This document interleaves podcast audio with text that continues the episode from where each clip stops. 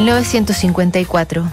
En Haití, François Duvalier se autonombra presidente vitalicio y Mao Zedong se autonombra presidente de la República de China.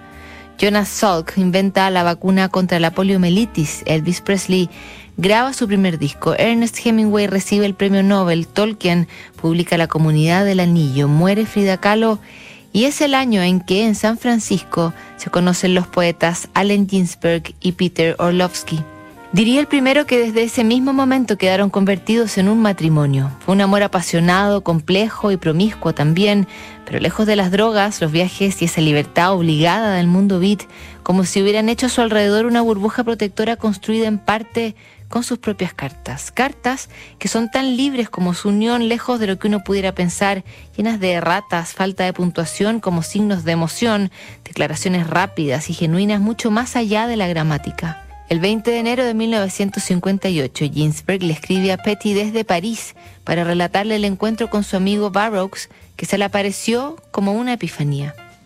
Querido Petty, hay corazón, hay amor, todo de pronto se convierte en oro.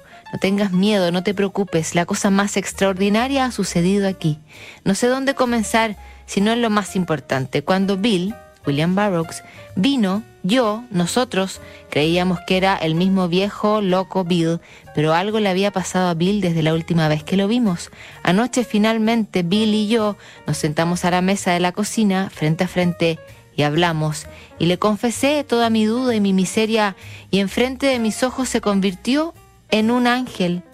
¿Qué le pasó en Tánger estos últimos meses? Parece que dejó de escribir y se sentó en su cama todas las tardes pensando y meditando solo y dejó de beber y finalmente amaneció en su conciencia lenta y repetidamente todos los días por muchos meses, conciencia de un benevolente centro sensible de la creación entera.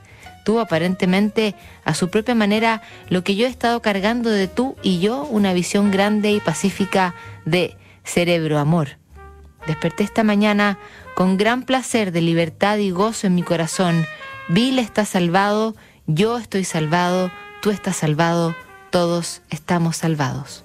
Un par de semanas después, Orlovsky responde la carta desde Nueva York. No te preocupes, querido Allen, las cosas van bien, aunque cambiaremos al mundo a nuestro deseo, incluso si tenemos que morir, pero ay, el mundo tiene 25 arcoíris al borde de mi ventana.